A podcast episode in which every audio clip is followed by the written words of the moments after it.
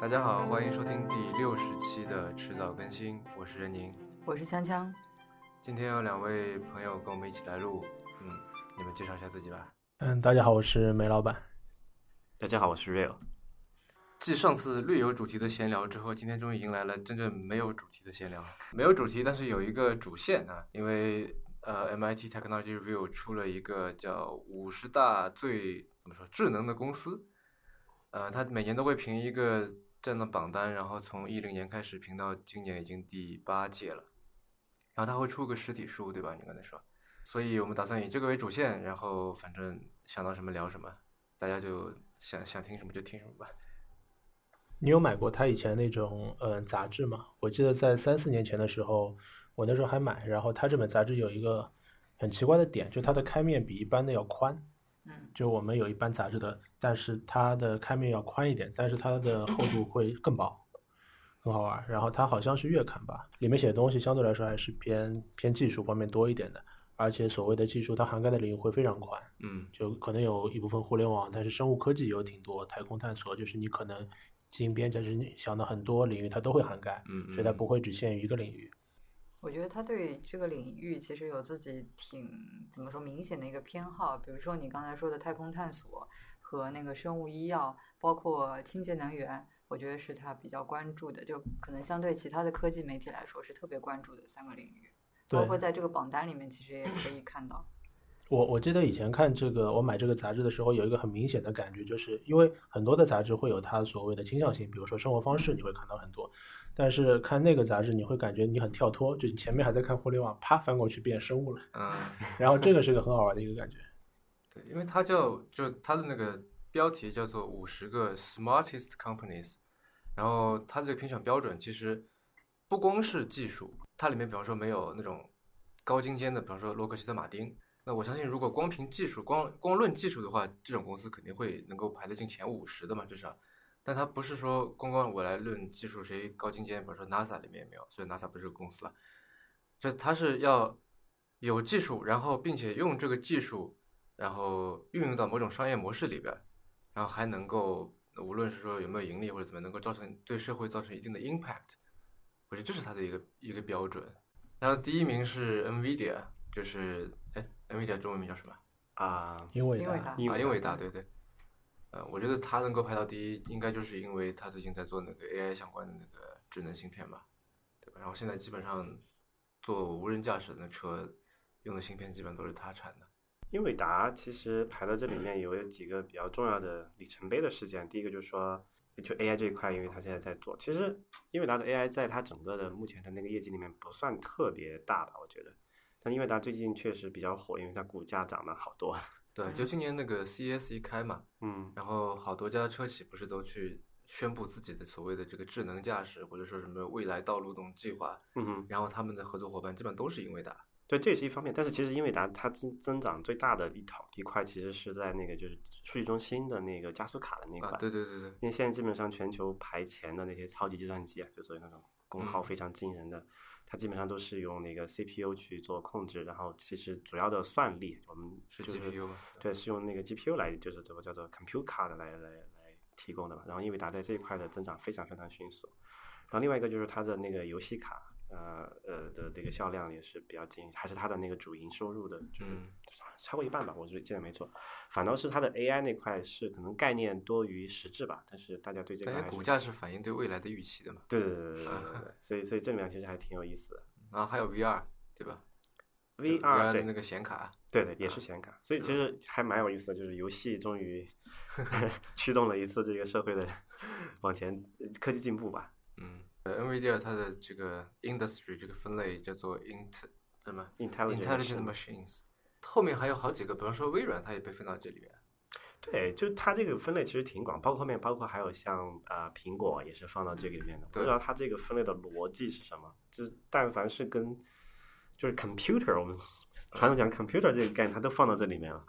呃，还有比较好玩的是，那个亚马逊，它把它分成了叫那个 connectivity，就基本上所有的互联网公司都对归到了这一类嘛。嗯但是印度版的那个淘宝，那个 Flipkart Flipkart，它把它分到了 finance，这个差的有点太远了。然后这如果我没记错的话，这个榜单里面同为 finance 的就另外一个就是蚂蚁金服。 我不明白为什么那个 Flipkart 会被分到金融这一类里面，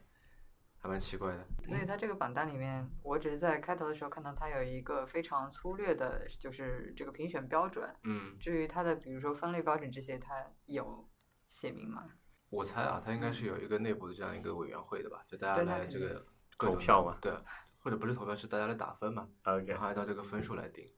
因为它是有 ranking 的，对吧？嗯，就还还挺那个的，就我们不知道它这个 ranking 的维度是什么，这这个很奇怪。是，可能要买书才能知道。但我觉得它排名第二那个公司会比较有意思啊，刚好今天七月几号来着？算了，三号，三三号号。然后昨天有一个非常不幸的消息，就中国那个长征长征五十号号乙嗯，然后发射失败嘛。然后与此形成比较鲜明对比的是，呃，SpaceX 就是 Elon Musk 的嗯另外一间公司，在应该是上个月吧，上个月在非常短的时间内连续发送呃发射并且回收了这个运载火箭。嗯啊，就这个可能呃，就体制不同，因为 SpaceX 是全球比较，应该说是唯一一个吧，做这种就是一个商业公司来做这种太空项目的啊，不对，还有一个维维京的吧，那个对，维珍维呃维维珍珍也维算。珍，嗯啊，就就但他就是维珍，好像他的那个 track record 还没有 SpaceX 这么好嘛。嗯，就你说是太空 transportation 这一块了，对吧？啊，对，就这个也是也要提一下，他把这个就这个 列表把 SpaceX 放到这个行业分类上是 transportation，呃，就是运输行业。 Tesla 也是一样的，就理论上它应该和 Uber 是一个竞争，一个一个领域的哈，但是嗯，对，所以所以这里里面没有 Uber 嘛，所以因为 Uber 在技术方面的这个创新是不够的，对嗯，对吧？它它主要是模式嘛，对，那它这里面其实是要追求的是技术带动模式。没错没错，伴随着这个这个榜单出来了一篇文章，叫做《It Pays to Be Smart》。他说，就是现在其实我们不是大家都有一种感觉，好像无论是做创业还是做投资啊，大家都有一种感觉，好像是现在这整一个进程有所停滞，对吧？嗯但是他说，其实技术出来的这个速度并没有停滞，但是从技术转化成商业，最后对大家的日常生活造成 impact 这个速度减慢了。他就是想用这个榜单来激起大家的这个讨论，是说我们怎么样能够更好的技术成果转化？就这个可能有一个有一个阶段性的机会，因为确实移动这个浪潮让人感觉这个真是就是是一个指数级别的增长，但其实回过头去看这个就是技术行业，我们广义说广义的技术行业，不管是从计算啊机还是材料，还是像什么科就是呃刚才讲的太空探索这些，它的增长是没有没有像移动互联网来的那么迅速的，所以可嗯能过去的这个五年或者是就是 iPhone 是零七十年吧，iPhone 是嗯零七年出来的，过去是的十年到现在，这个我们感受到的这种技技术的急速发展，然后对我们生活的这种爆炸式的改变，其实应该是个特例，我觉得它应该不是一个常态。没，扯飞，上次我记得你跟我说，YC 好像是两三年前说是判断说，就是下一个移动互联网式的这个风口，或者说这个这个爆发式的增长会存在医疗是吧？还是基因？就是呃，你看 YC 过去很多年的投资，它第一波起来就是因为 Program 自己是一个 hacker，它是一个 program 嘛，所以它会投很多做 web 的、做 app 的那种。然后这波是它的主线，你看它每年那个一期一期 batch 的项目，大部分都是跟 web 跟 app 有关的。嗯然后现在现在它其实是把它它大部分的投向分成了四个领域，然后 Web 那块跟 App 那块就轻偏轻资产的那块仍然是一条主线，但它第二条主线的话，就是它跟那个一家硬件公司叫 Bolt B O L T 合作了，就是硬件是它的一条主线，然后那个医疗泛医疗是一条大的主线，还有的话是教育。它把教育放了一另外一条主线，教育的话，它也是跟美国另外一家做教育相关的一家孵化器在合作的。等于它是放了四条主线，然后它又放了另外一条，这四条主线是偏盈利型的，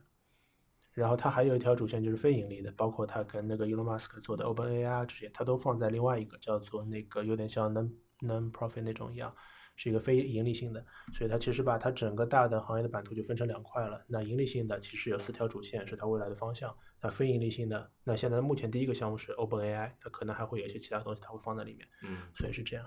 不过你看那个 MIT 出的这个榜单，之前我对他的一个印象就是他做的很多意某种意义上是有点像所谓的硬科技，嗯嗯对吧？就是它，你如果你做的是纯粹的某种意义上是商业模式创新的话，可能不会在它那个里面。但你反过去看，它也有很多所谓的像腾讯是吧？ 还有是谷歌的母公司 Alphabet 那种，这那两个种入选应该都是因为 AI 的关系。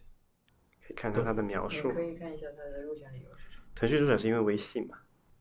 因为微信，对，里面有提到微信，我记得。对，它对主要对是讲微信，就刚才讲的那个移动互联网的那个创新，因为微信是一个就集大成的一个代表嘛。它排名还蛮高的，嗯，第八，是中国公司里最呃最高啊，不是最高应该最高是科大讯讯飞 飞。哎，还是哎，那个是有硬科技的。嗯呃，就是像刚才讲的 NVIDIA 的，它就算那个 AI 那一块嘛，还有包括其他很多，它有很多医疗啊，像包括这个材料科学的那些，是这样是按这个方式来排的，我感觉。嗯，其实我们可以先聊一下，可能就是大家比较熟悉的这个榜单里面的中国公司有哪些啊？这个榜单一共有五十个公司在里面，嗯，然后中国公司有排第六的是这个科大讯飞，嗯，对，然后还有什么大嗯疆、讯飞，然后腾讯第八，腾讯第八，嗯，我记得有百飞度，呃排十一的是 Face 加加，对，百度是最后一个，百点度击是的五十，嗯，嗯，还有三十三的富士康，对，富士康还有 HTC，这两个都是算是台企哈。嗯阿里系有两个，一个是阿里巴巴本身，然嗯后就是蚂蚁金服倒数第二的。它进这个榜单的意义在哪里？我还是不太清楚啊。它并没有特别深的科技在里面。我记得据说阿里也要做一个那个类似好像 Echo 或者 HomePod 这样的东西，哦，对，是有说哈。是吧？嗯，嗯，之前这个消息还是从 The Information 上面爆出来的。对，今年这个智能音响应该是国内有不少人要于是了，嗯，大家看到了这个成果。之前那个那个 Rocket 不是做过做了挺久了嘛？嗯哼，若琪，对对对，他在知乎上打了好久广 告，然后一顿那个骂不。是被黑的挺惨的吗？对，智能音响这个事情，我觉得其实不太适合这种小创业公司去做，因为它太依赖于平台级别的数据的支撑去做。因为其实只有音一个音响的入口并没太到用嘛，你要是，体现智能的地方必须要跟这个这个生活相绑定，那可能就是阿里或者是腾讯系的战场了。对，呃，其实，在那篇这个相当于是岛屿嘛，这个列表的岛屿里面，他也写到，就是其实入这个榜单的绝大多数都是大公司，对，就哪怕它是个创业公司，它已经基本上成了一个独角兽或者是这种就体量相对比较大的公司。然后他就说，好像之前也还有还有过，就是小公司以某种技术，然后蹭的一下变大了这种，但是在现在这个时间节点，好像怎么说呢？希望他通过技术来做一些什么，让这个社会变得更嗯好的，基本上都是要去指望那些大公司了。之前不是有一个所谓的大家在争论的点嘛，所谓白马创业跟黑马创业，就所谓的说上一波互联网、移动互联网的时候，你会看到很多所谓的黑马，就是他以前就是 nobody，就是那个学校或者怎么样，然后但他做的这件事情其实是很小的启动资金，而且很快就可以，如果做得不错的话，会有一个指数级的增长。但这一波随着整体互联网、移动互联网的过去以后，发现这一波就过去了。这现在我们的这波所谓的是白马，就第一个，你要么做人工智能 AI 有关的，你需要大的数据量，那基本上都在大公司手里面；或者你做的是和偏软硬件结合有关的事情，你需要大的资金。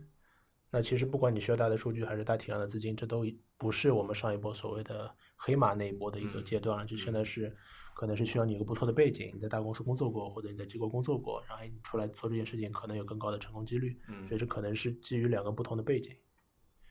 这可能和这个依赖关系，我觉得也比较大哈。就说过去，呃，在移动互联网起来之前，大家做创业，其实大家面临的基础设施的约束其实差不多的。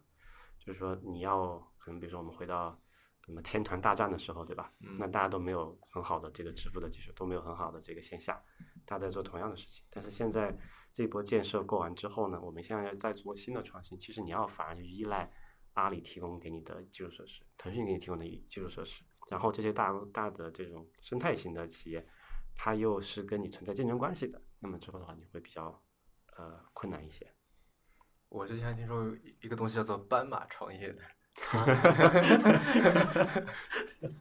么什么叫斑马创业？就是我们不是把那些估值超过这个十亿美金的叫做独角兽嘛，对对吧？然后他就说，独角兽其实是一个，就是所谓的独角兽公司，其实有很多比较不好的一些东西，比方说利益 driven，对吧？比方嗯说追求爆发式增长，比方说可能为了商业利益可能会忽视一些社会上的东西，比方说可能比较男性中心化，类似这种。嗯嗯哼，然后他就提出来另外一套，就是我们可能没有那么快，我们可以稍微慢一点，我们追求的是，比方说一年三到五倍的增增长，嗯对吧？不去追求什么几十倍、上百倍的这种，然后我们更什么注重社会责任感，我们更注重什么平等、平权这些。这样的公司，他找了一个动物来做做代言，就是斑马 这为，什么样是斑马 因为第一，斑马是成群结队的， ？OK 嗯就因为它是 unicorn，大多数都有一种那种尔虞我嗯诈的这种感觉嘛。对 OK，吧？就是说，可能我就是有点有点像零和游戏这样的，不是滴滴、快滴这种，对吧？嗯嗯嗯我各自压榨、狂烧钱什么。嗯因为斑马是种群居动物，就是大家要一起来创业。第二呢，斑马它不是非黑即白的，对吧？它是个混合体，什么都有，就是黑，比方黑的可能是商业商业价值，白的是社会价值，类似这种啊，OK，啊，就是它是一个平衡的，是一个嗯 mixer 这种感觉。 我觉得熊猫也不是，对吧？这两个条件也符合。我估计它要找一个跟那个独角兽就体型看上去差不多的，但配色不一这样个的。是马状的东呃， 西。对对 对。不过说回你刚才说的，就现在有很多他们的大的打法是围绕巨头做事情，是，因为巨头其实把整个基础设施都做完了，把渠道都做完了。那现在大部分的公司其实在上面，在这些渠道上面做事情，对吧？在高速公路上你只是代车而已，所以很多的另外一套打法就是，那我认清这个情况，目前就这个情况了，那我们做的一些事情就是我围绕这个巨头，它周围上下游产业链上去去投或者找一些东西去做，就这样。是啊，然后就坐着就等着巨头来收你们，对吧？嗯，看了，就除非你真的能找到，但是就是目前看来这个机会比较小嘛。就围绕这些巨头做事情，可能就是稍微现实一点。嗯，就就是不是说也是因为就是那些所谓的好的就是阶段性的坑位都被巨头占掉了，那你剩下的人只能说就吃一点糖，就是糖，别人吃了你喝汤嘛，嗯，差不多这么一个逻辑。然后这里呃，其实它有很多这个生物科技公司嘛，对吧？然后虽然就是我们四个也对这个生物科技其实并不是很熟，但是我觉得它这里面基本上是两点，两个大的思路，我可以可以来聊一下。一个呢是从基因层面来走的，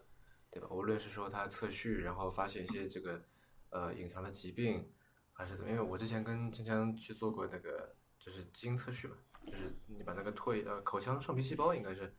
把那个样本寄过去，然后他会给就一系列的位点测出来以后，就是说你这个人有哪些哪些，但它其实怎么说呢，还是个概率性的东西，就是你嗯有很大的这个可能会是这个，然后你很大可能会是另外一个嗯哼，这种特性。科学算命嘛，呃，可以这么说吧，但这也不是说算命吧，就是说，呃，我觉得是你可以一看了这个以后会 verify 一些事情，比方说我我就经常说早上起不来，或者说我我这一睡可能睡很久，然后他说他说有一个你你有一个叫什么长睡不醒的这样的一个基因，哎，我问一下，就是你做了这个，就你跟锵锵做了这个以后，嗯，反身性的对你们的之后的生活会有，就你会觉得哎我要就有饮什么食用对吧？对啊，起床，然后工作会有一些什么变化？其实还好，它有一些指标，比方说你是特别容易怎么样，你要注意，对吧？这种，但是那些我都还是算比较好的，啊、 OK，就这是我觉得现在这个国内和国外基因测序的一个比较大的问题，就是它的就除了有有两类作用，一个是医学的作用，就你知道什么遗传病呃遗传病或者是这种某些高发症状的风险，可能某一个有一些这个呃统计学的基础能够看得到。然后另外一个可能更大的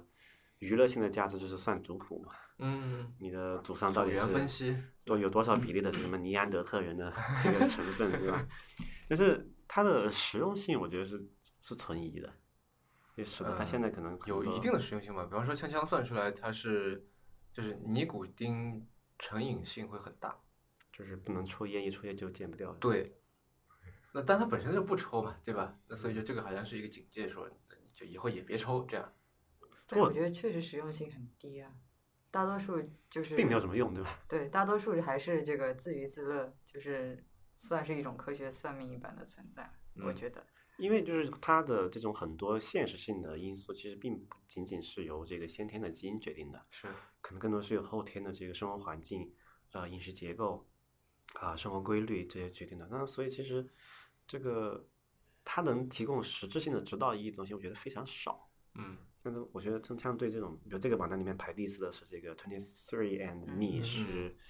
他的八卦，他老他的老创始人应该是那个 Larry Page 的前妻，是不是？是对嗯，然后就可能就这个东西，我觉得不是太明白。然后国内最近几年也有很多这种项目在做是，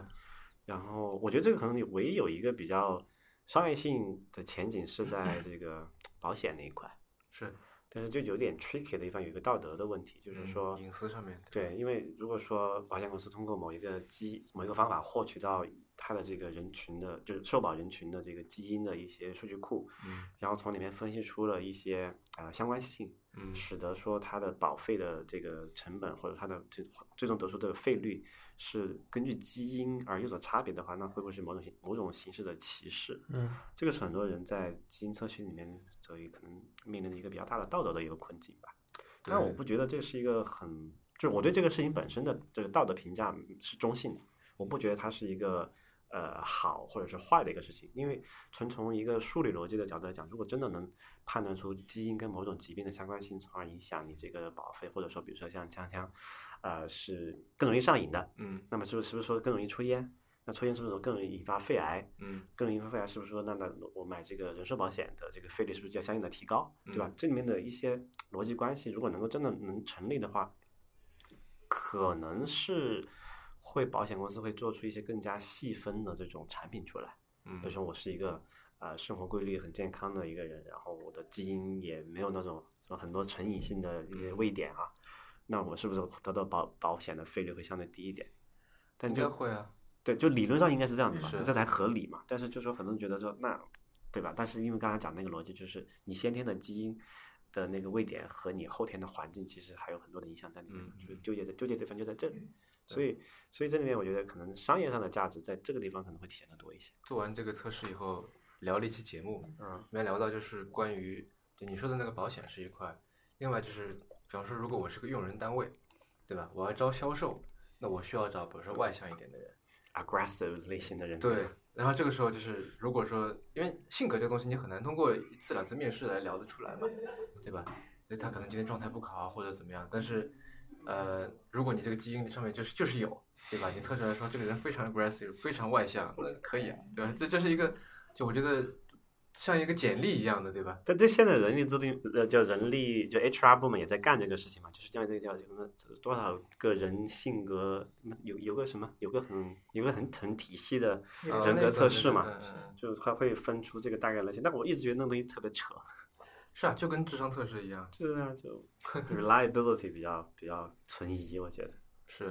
我记得那个就硅谷早期的那个肖克利实验室的那个那个肖克利，嗯，他不就是每个招进来的人都要做一番智商测试的吗？ 嗯对，他招进来那八个人都要，嗯，工作过程当中还需要测谎，啊，对，做了一对吧？嗯你做了一周，然后哎，后来人家都受不了，都跑出对去了。，然后就做了别的公司嘛，是这样。讲回那个保险，就是我们以前看前两年有经常有很多项目，就是后后端其实接的都是保险。比如说我收集你的是一个可能希望怀孕的那个女生的一些数据，然后你把这样的数据给我，然后我会告诉你，给你一个保险，就是十四个月之内，那我保证你可能会有多大的几率可以有小孩。但它其实后后端接的是保险，但这件事情在国内是做不了的。这件事情的话，其实在欧洲什么的是可以做的。做不了是因为法律原因吗？政策啊，政策方面的事情。对，它限制这个的原因是什么？就是政策的理限制这个的理由是什么？具体的政策条款我不是很确定，但我知道的是，这个项目开发团队只有开发团队是在国内的，它的整体的运营推广全部国内一个都因没为有。保险全部类的业务需要相关执照吧？我觉得，对吧？你开展包括后期赔付啊什么的这些，因为中国的保监是比较保守的一个，就谨慎吧，谨慎的一个做法。这个确实跟那保险不能乱搞嘛。 对但这个的话在险中险资又是一个成本很低的一笔钱，对吧？嗯是，这就就好好像多人在伯克盯夏着哈这个撒韦是吧？ 收两个保险公司，然后嗯。 但这件事情抽象层面是很像的嘛，就是不管你是拿 app 来收集你的那个嗯孕妇的一些数据，嗯，或者你拿那个唾液上面的一些信息送过去送检，然后其实都是为了在前端收集数据，但后面其实接的都是保险嘛。嗯但接着 real 说这件事情到后面真的是你会发现很好玩儿，你觉得科技史上发生的大的事情背后都会带来的人们对哲学道德的一个重新的思考，嗯因为刚才那个基因检测吧，如果基因检测先不说基因编辑吧，先说基因检测这件事情，到终极的状态就是如果你有一个小孩。他的刚刚刚刚有一个小孩，然后你也可以通过各种方法去测到这个小孩的一些基因，你也可以有一张 list。那是不是大家就会想一件事情？那我要根据一些分数来判断我是不是会继续需要或者嗯，不要呢？这件事情就会经常有这样的一些，因为对成年人呢会有一个所谓的歧视的这样一个判断。嗯但如果我们再往极端推，推到那个阶段的话，那就是另外一个东西了。但反过来，你看这个就会很很好玩，就是基因检测也是一个重大的技术的突破吧？对。嗯，嗯但你看，人类过去的所谓的科技的发展，是每一项重大的突破都会带来很多道德的一些方面的一些讨论。是就比如说那个工业化，那以前农业方面的一些人工作没有了，那包括现在我们做人工智能，我们又在探讨同样的问题，这些人的工作怎么办？这不是一个技术的问题，这是一个社会学的问题，或者说这是一个道德的问题。再抽象一层，就可能是个哲学的问题。所以其实反过来反推很好玩，就是如果你发现一个新的技术出来了以后，带动社会上很多人对这个技术所带来的道德问题的一个讨论的话，反过去就有一个有一个可能性，这东西真的可能是一个变革性的技术。那可能今今年在这一块最大的就是那个基因编辑技术嘛，那个 CRISP 的方法的这个发明哈、这个就传统上我们觉得就是基因检测，你只是一个被动的观察它，对吧？但是有了这个基因编辑技术，我们能够很低的成本、很高效的能够去改变一个基因，而且是在就是活体里面去做这个事情，这个就非常非常了不得了。就比如说，假设你去通过这个基因测序出来，你有一种呃先天性的遗传性疾病的风险，对吧？那能不能够说通过这个编辑的技术能够改造一下，还是怎么样？这个能够产生的影响应该是巨大的。之前不是有过一个电影嘛，裘德洛演的那个，就是未来世界分成两种人，第一是就是自然人没有经过编辑的，第二种是花转了基因花人了钱经过编辑的这样。就跟那个一体人是一样的，是吧？对，就我忘了叫什么名字，转基就因是裘德洛演的一个电影，然嗯后跟就异体是人还不太一不太一样对，因为我觉得主要是这个就通绿过什巨么人嘛什，么打一针，然后当然，我觉得短期内还这个 CRISP 技术应该还不太可能直接应用到人体这么复杂的呃器官上面去，但是它它这个技术基础所提供出来的可能性，可能会先在比如说像呃医药啊、嗯呃食品啊这些领域出来，因为传统上我们做那个什么转基因还得去找这个。呃，所谓的适宜的那种呃基因的那种片段去植入到某一个对品种里面去，对吧？现在我们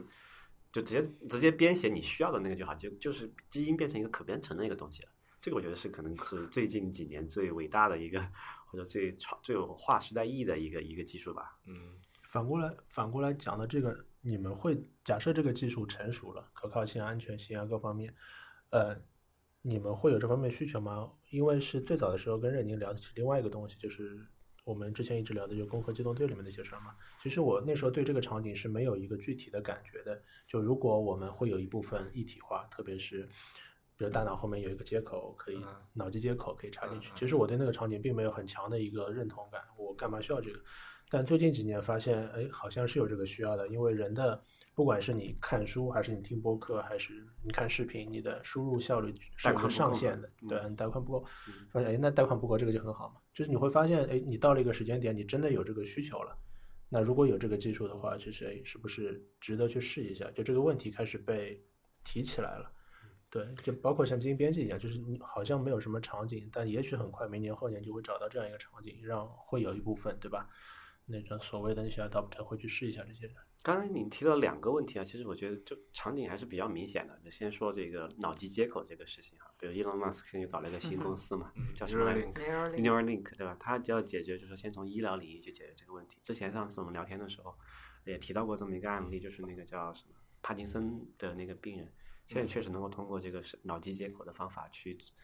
提供就是立竿见影的效果你去。说有个 TED Talk 是吧？对对对，有一个 TED Talk，回头可以找一下那个链接放到这个 show notes 里面哈。就是那个那个视频大概是这么一个人，他是一个帕金森的患者啊，帕金森这个病可能呃我国人民比较了解，就是邓小平在逝世的时候是得了这个病的哈。呃，那啊个拳王阿里，对对对，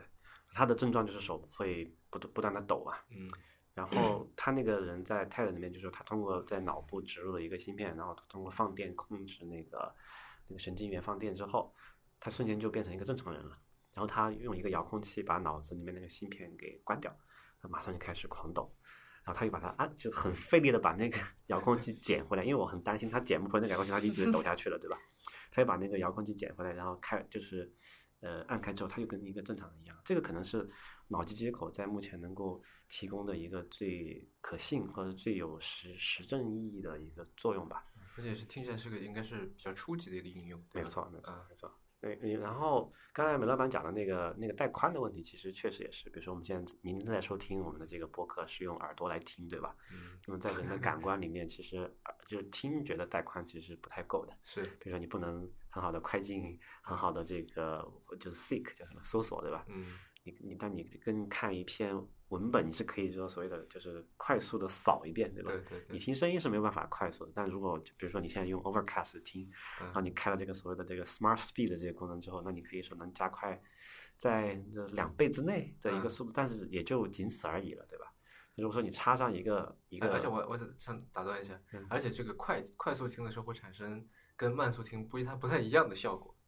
你说那个声声音会产生 什对，么？声音就会被它很搞笑，就是你明明说一句很正常的话，就是它会有一个频率会变额高外嘛的嗯，额外的一个效果，整就个风格都不它一跟样比方说我我看一段话，比方说有一种这个滑稽感。是不对是对对，我看一段文字，呃，十秒钟不是你看一篇文字八秒钟，对。但我们俩效果是一样的嘛？这对个对这个对加快了以后还会不一 样的。但我觉得脑机接口最大的意义在哪里啊？就是它去改变，会改变我们的这个教育。嗯呃，什么意思呢？就可能要阐述一下，就是说，现在我们讲的是一个所谓知识大爆炸的时代，对吧？嗯我们现在任何一个正常的，比如说大学毕业生，嗯，特特特别是理工科的哈，他掌所掌握的知识，可能是我如果往历史往回看的话，他应该是掌握了可能过去人需要花很多很多年，或者甚至是一生的精力去理解的一件事情。啊、而且这个趋势我觉得会加得更加严重，就是我们因为积累了很多的这种对自然、对这个社会的认识，这些所谓的 knowledge，如何能够快速的让我们的一个新生的个体所习得，这个是个很很严重的问题。就为什么说现在说教育分化的很严重，或者说教育是一个精英阶层才能够 afford 才能够呃负担得起的一个东西，就是因为你在接受教育的时候，你很大部分是不具备生产力的，就是 unproductive use of your time，对吧？因为你是在嗯， train，就好像我们做做 AI 一样，你得先训练这个这个大脑嘛。还有砍对嗯磨刀不误砍柴工。对，但其实是很非常误砍柴 的啊，对因为你对磨对刀的时候，你真就没有在砍柴，是对不对？嗯啊、那所以说，我们如何能够在这个知识的边界不断拓宽、知识总量不断的变大的情况下，因为人的寿命还是有限的嘛，对吧？嗯那你如果说你要掌握同样多的知识，但是不是说人的寿命也要按等比的增长？那可能我们以前上比如九年义务教育，对吧？现在变成 K 十二，跟国外一样的变成十二，到高中结结尾的义务教育，这两年在提这个事情嘛。嗯但是再往后是不是要大学也要义务教育？嗯啊、研究生是不是也要义务教育？那可能要花越来越多的时间在学习上面，那是因为我们那个接受的带宽是没变的嘛。对。但如果说我们能够打破这个媒介的限制，就所谓媒介就是说语言，呃，就是语言，语言可以提升是视觉或者是听觉的这种语言，或者说是这个呃，就是我们的五官的一个限制吧，直接能够插一根管子到你脑子里面，然后我们两个真我们就不能聊天了。你听以后收听这个播客的方式是，你把这个管子插到你脑子之后，你按一开一个键，然后你就已经 get 到我们现在在场的四个人脑子里面想到什么东西，只是神经元和神经元之间的直接的交流。嗯那它的这个 bandwidth 会极大的提高。而且如果说我们目前对人脑的这个神经元的这个或者是学习的这么一个理解的粗浅的认识是方向是没有大的出入的话，那本质上是去去构建神经元的之间的那个连接嘛。那嗯我是不是说？对一些这种基础常识，比如说呃，我们讲什么牛顿几大定律或者现在物理学的一些定律，不需要每个人重新去 train 一遍你的这个嗯脑子的那些神经元连接，我们直接把比如说爱因斯坦的那个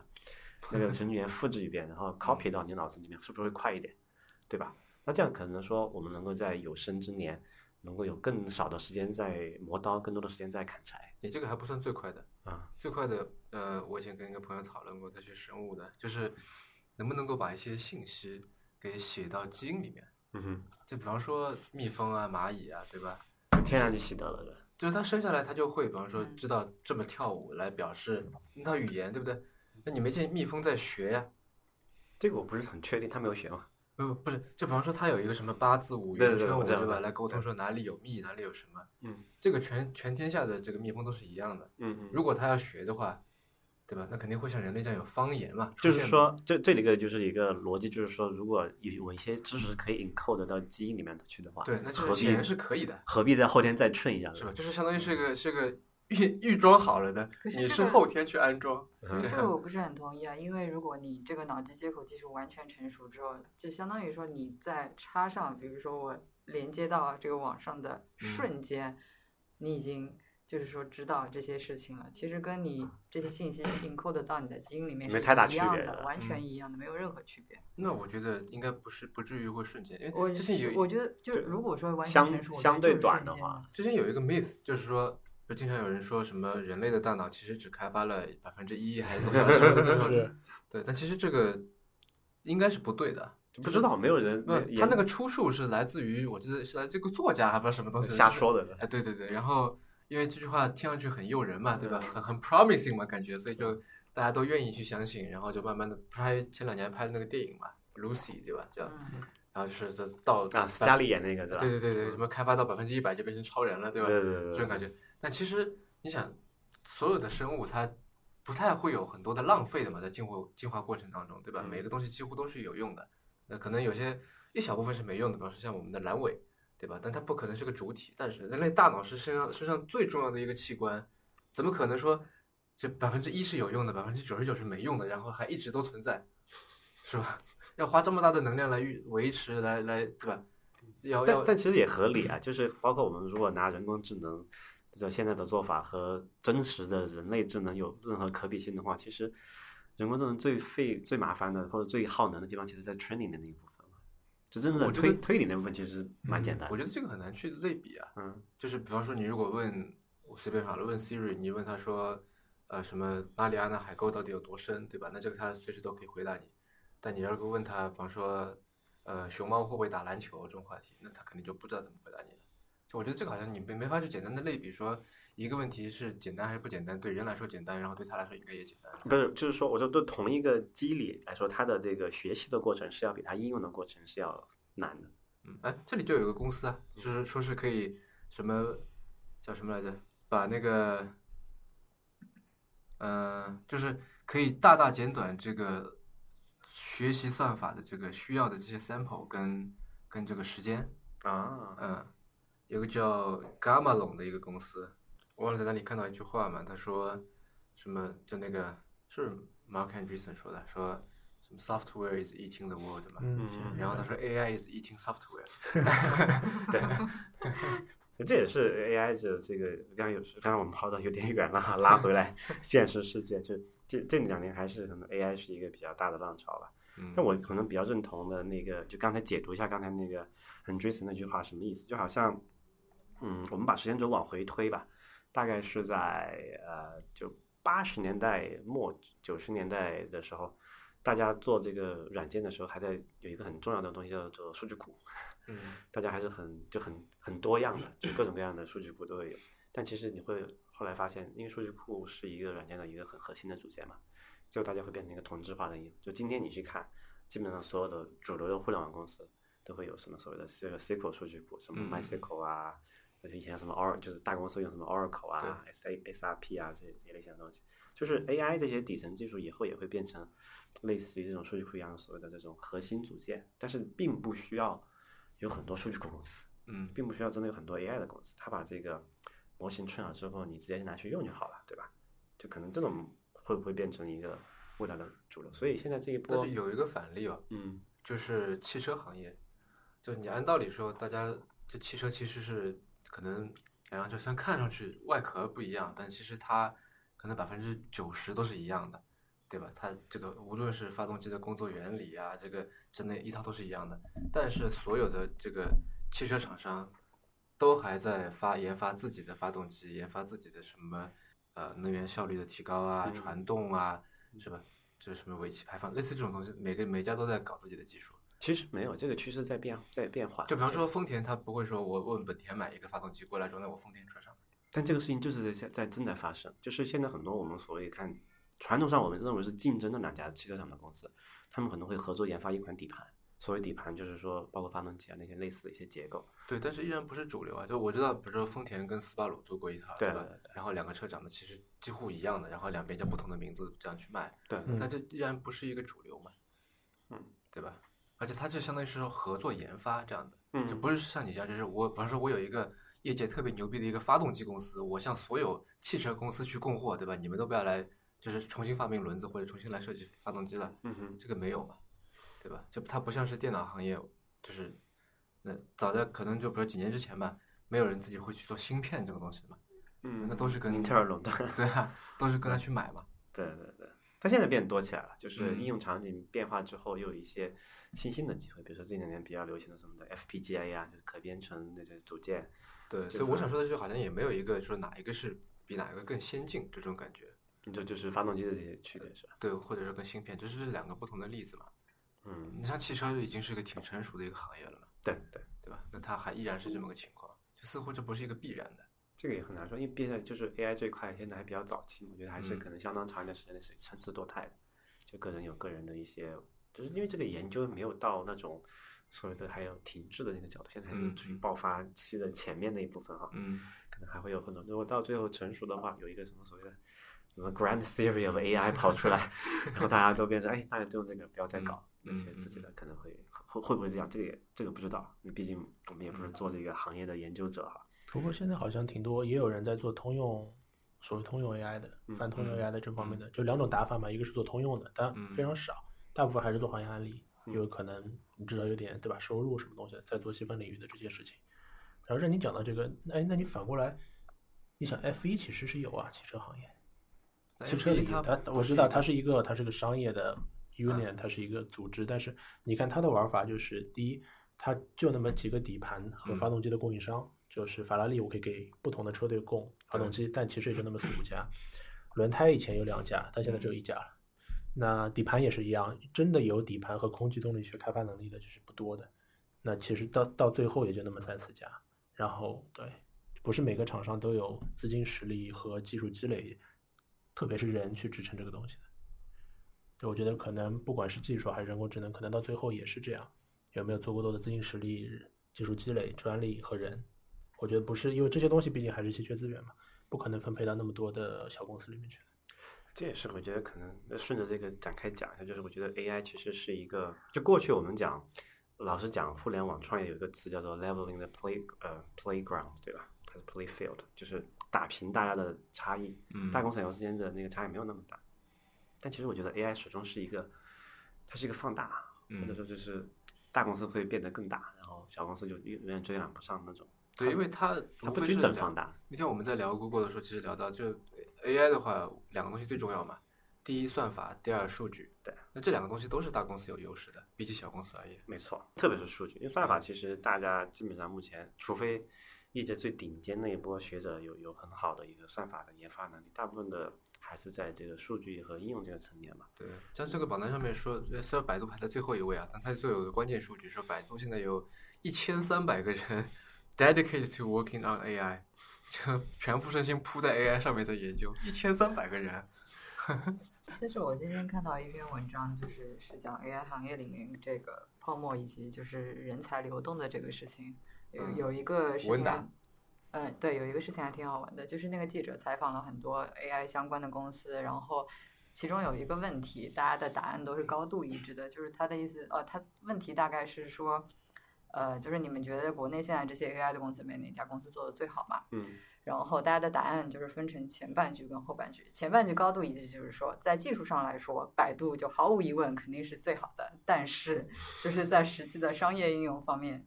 巴拉巴拉巴拉。百度的主要问题是没有应用场景嘛，这样的话是对它一个极大的一个限制，就是你有一个你浑身是劲儿，但就是使不出来，有什么用呢？反而是那些有更好的应用场景的公司，就是 BAT 里面就是 AT 这两家嘛。嗯那么他们的技术实力可能现阶段没有百度那么好，也许 maybe 不知道，没有人实际去测评过他们两家的这个技术实力到底有多大的差别。但是应用场景可这个差别大家是可以显而易见的看得到的。最后，其实我觉得百度的未来，我觉得还是挺不乐观的。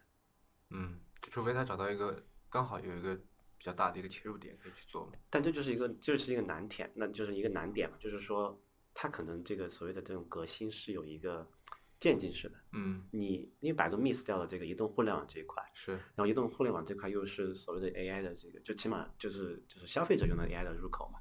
那你如果 miss 掉的话，那你可能永远都追不回来了。嗯那是不是说你得去找一些呃，就是就是 to B 的嘛，所谓的就嗯企业级别的，因为它不需要有很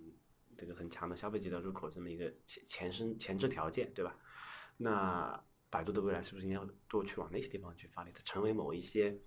呃机构的后面的那个引擎，而不是说作为一个面向消费者的一个嗯嗯 AI 的产品的提供提供方，可能嗯更现实一点，我觉得。我们就说起人工智能，有的就大多数人都会有一种喜忧参半的感觉，对吧？喜是觉得说啊，科学进步了，以后这种事情不用我们做了；忧当然说它会造成很多人失业嘛。嗯，但是我总觉得这个事情长期来看完全不是问题，啊就是如果说有人失业，那你就闲着呗。就如果说人工智能可以创造闲出 着就是社社会问题。啊呃，不，这个抛开嘛，就是嗯那每个人，这不是在找工在在找工作的时候，都会想说我要钱多事少离家近，对，对吧？那假设，比方说这个钱是像北欧那样子，对吧？呃，大家都很羡慕北欧嘛，说啊，年轻人社不要做会什么主义事情，对吧？大家发钱怎么样？那如果说呃，AI 创造了很多财富，那好，大家你反正发一点，对吧？你不工作也没关系，反正有社会主义 AI 嘛对，有 AI 养着你呢，是吧？你就那你就闲着呗，你所以你爱爱琴棋书画，爱干嘛随便你。就 AI 时代不是钱多事少的样，是没钱没事儿住家里宅宅家里应该是。不过这个我们现在不就得这样？你你反过去想，就是到农业的时代，我们其实大部分的时间没时间闲着的，你得干活儿，对吧？太阳起来，太阳落山也没电，对吧？嗯，你就是落山了，你就回家睡觉了。你累然后的差到不多了。对啊，就是你就是干活，你没时间去想别的事情。是是干是，就像然呃后我前段时间不是在马达加加斯加嘛，然 后呃一起去的一个朋友来问嗯我说，他说你说他们这些人平时干什么？我说他们就是在活着，他每天做的事情就是说能够活过这一天嘛，对吧？他要产这要劳动啊干嘛的，然后今天就就活过来了，然后明天再活一天，后天再活一天，就这是他的所有的最大的嗯对目标了。然后你到你到第二个阶段，就是我们如果从马达加斯加出来往北一点， 往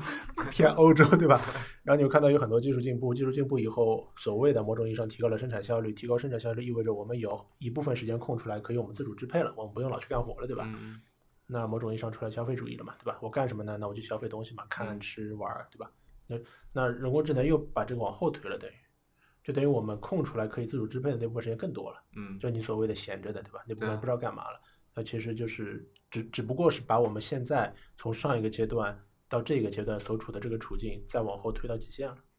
这里有一个长期和短期的一个区别哈，就是长期来看，肯定我对这个技术进步解放人类的这个事情是乐观的，嗯但不得不说，我们往回去看历史，但凡出现这种代际型的技术革命，都会随之而来造造成所谓的一个 social unrest，就是社会社会动荡。最简单嗯，那个什么蒸汽机的时代，最后变成什么？就出了共产主义这个革命嘛，大嗯家工工人都不用去那个纺织厂上班了，那就那怎么办呢？还是要吃饭的，那那嗯个那个工厂主又不可能平白无故给你发钱，那大家是就革命呗。完了之后，这是远的哈，近的我们看这个父母这个时代，九十年代的下岗潮，是其实也是面临同样的问题，对吧？对所以讲那个时候讲什么国企啊、效率低怎么怎么样改，那就是因为技术落后嘛。嗯现在大那个什么先进的就现代工业，这个我们很多还是传统工业的那时候，对吧？现代工业不需要那么多人，啊一条流水线可能以前一要一千人，现在全部机械化可能就只要五十人，对吧？那这样的人怎么办？那下岗呗。嗯那问题就是说，短期、长期来肯定是好的，对吧？我们看到现在这这些，就是至少我们熬过了那个短期的阵痛那个阶段之后，整个社会的生产效率是提高了，那大家能够才才有我们所谓的现代意义的中国的消费主义嘛。嗯，九十年代哪哪有什么讲什么消费主义，就这个吃饭都可能有点紧巴紧巴的，对不对？那问题就是说，短期内怎么办？短期内我们可能眼看着有一些人就要下岗失业了，远的不说了，那人工智能肯定是一个很大的。那如果自动驾驶出现，那所有出租车司机不就下岗了吗？他们去干什么？啊，我觉得这块不会的。呃，我那天在坐滴滴快车的时候，嗯然后我在遥控着他走，因为他不他那个司机不认路，我就说嗯前面左转，好，开过那个红绿灯右转，嗯，然后我说着说着有一种语音交互自动驾驶的感觉，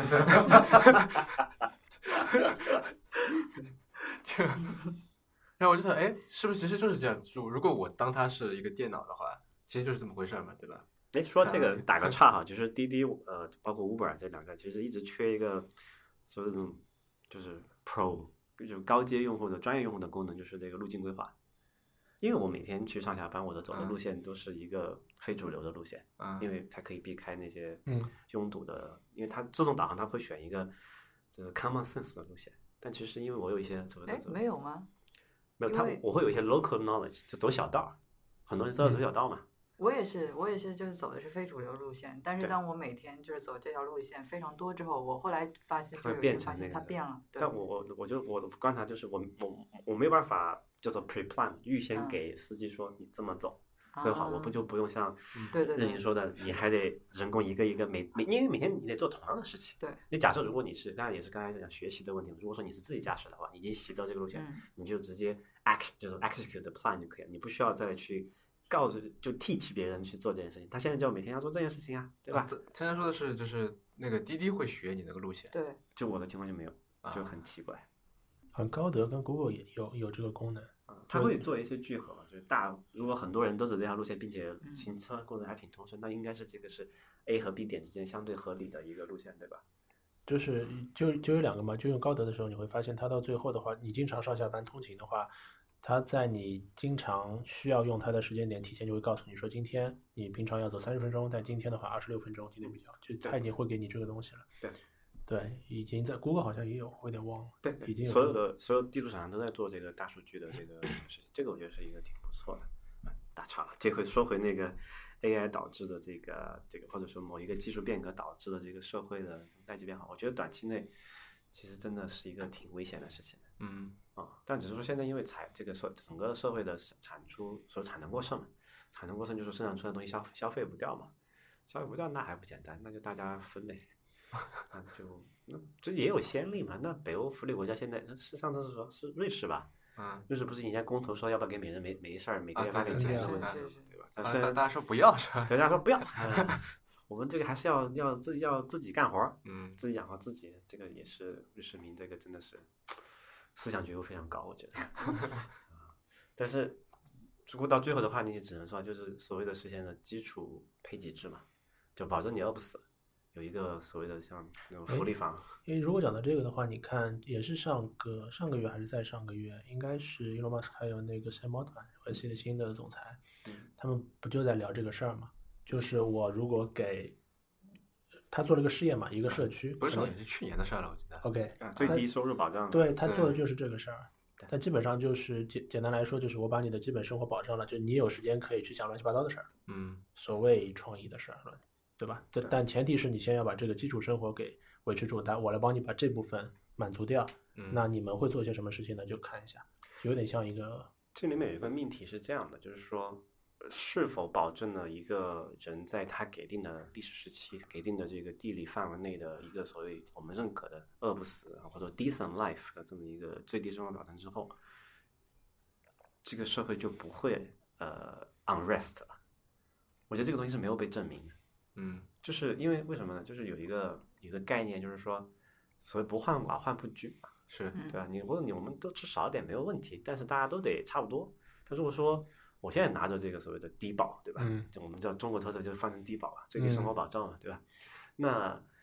然后有个人开着这个玛莎拉蒂从那边过去了，对吧？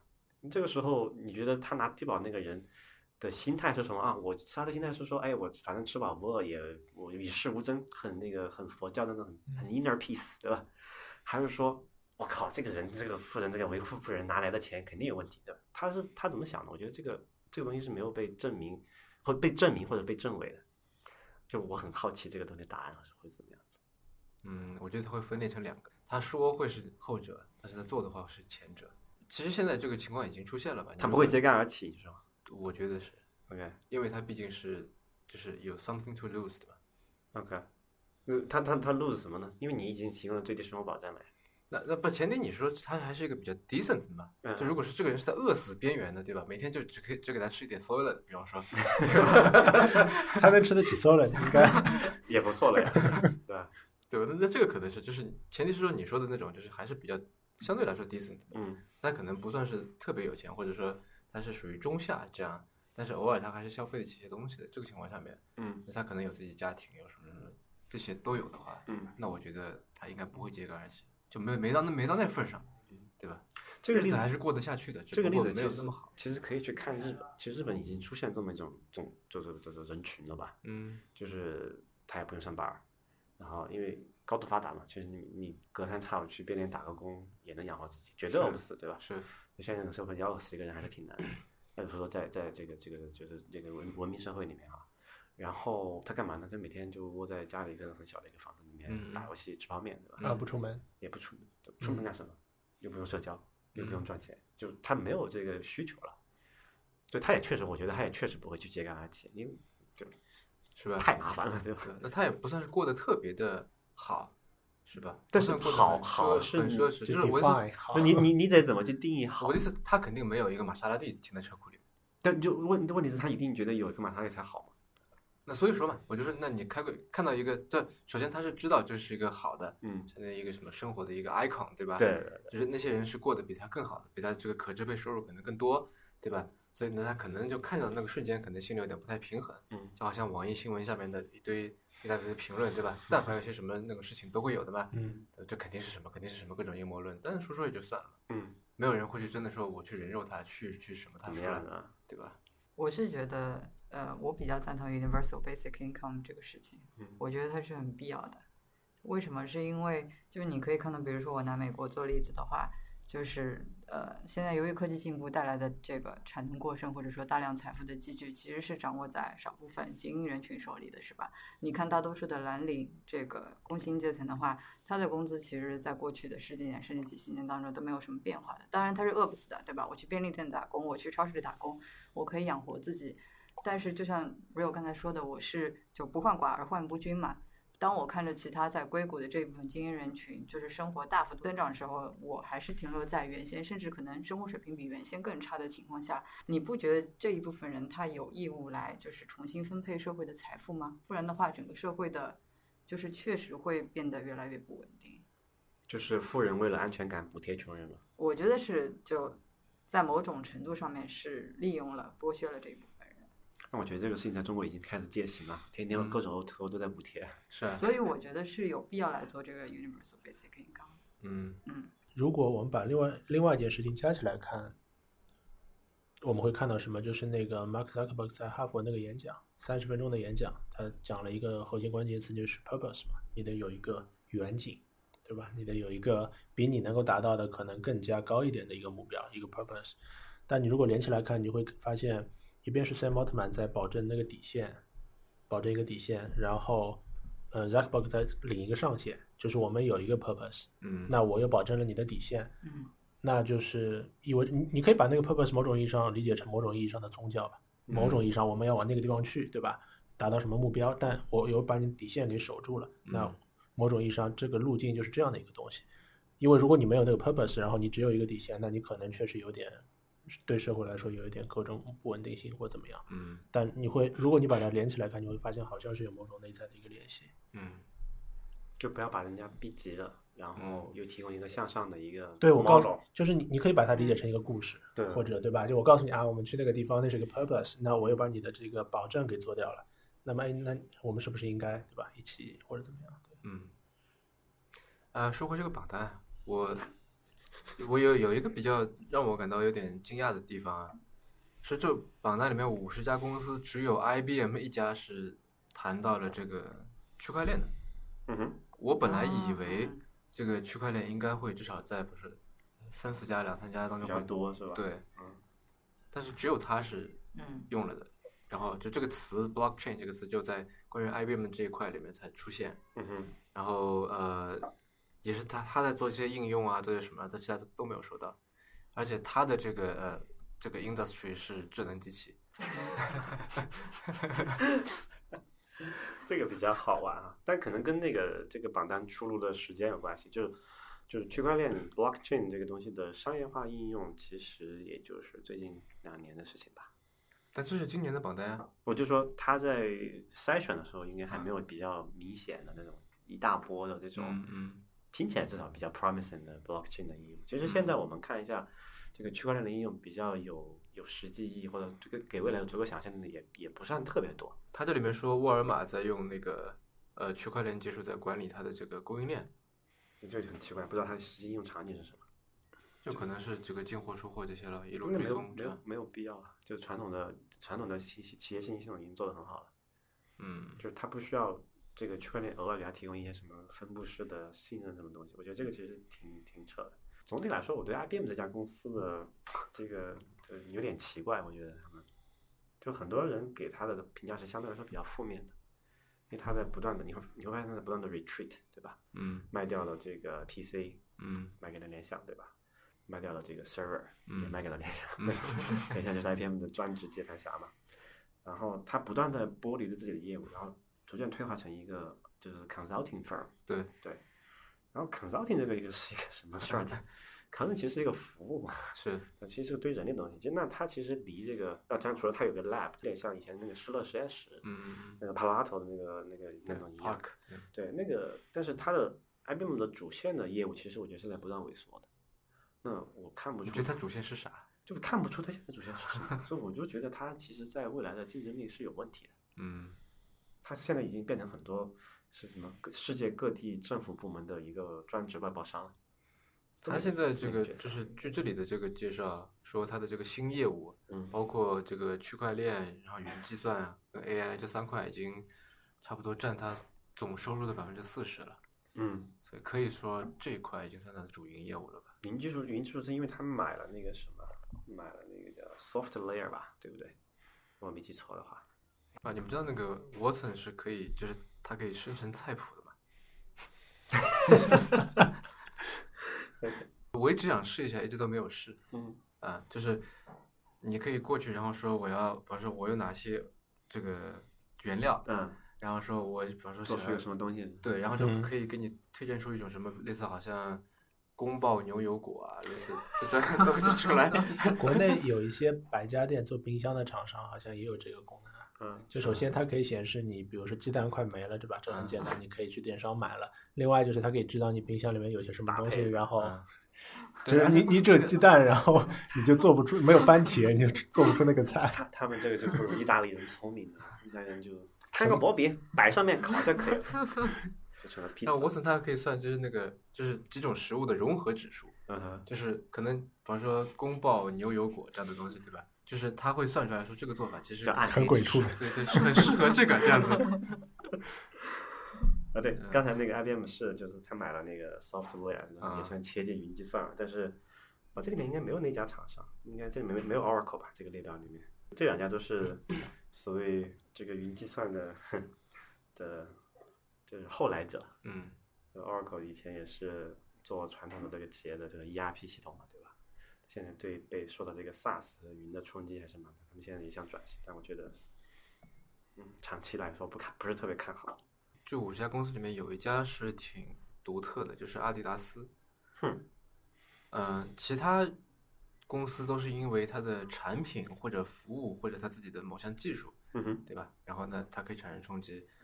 阿迪达斯是因为它自己的这个生产线的升级，然后被选到这里面了。就所谓的智能制造嘛。对，但是就比方说像那个什么，它有一个 Desktop Metal 嗯是做什么金属 3D 打印的，它是说我作为一个给别人提供生产解决方案的一个人嘛，对吧？那还是说我因为我我的这套成果，所以被入选这个清单里面。嗯然后啊阿迪达斯是他自己的厂，因为有了升级，然后就被选到这里面去了。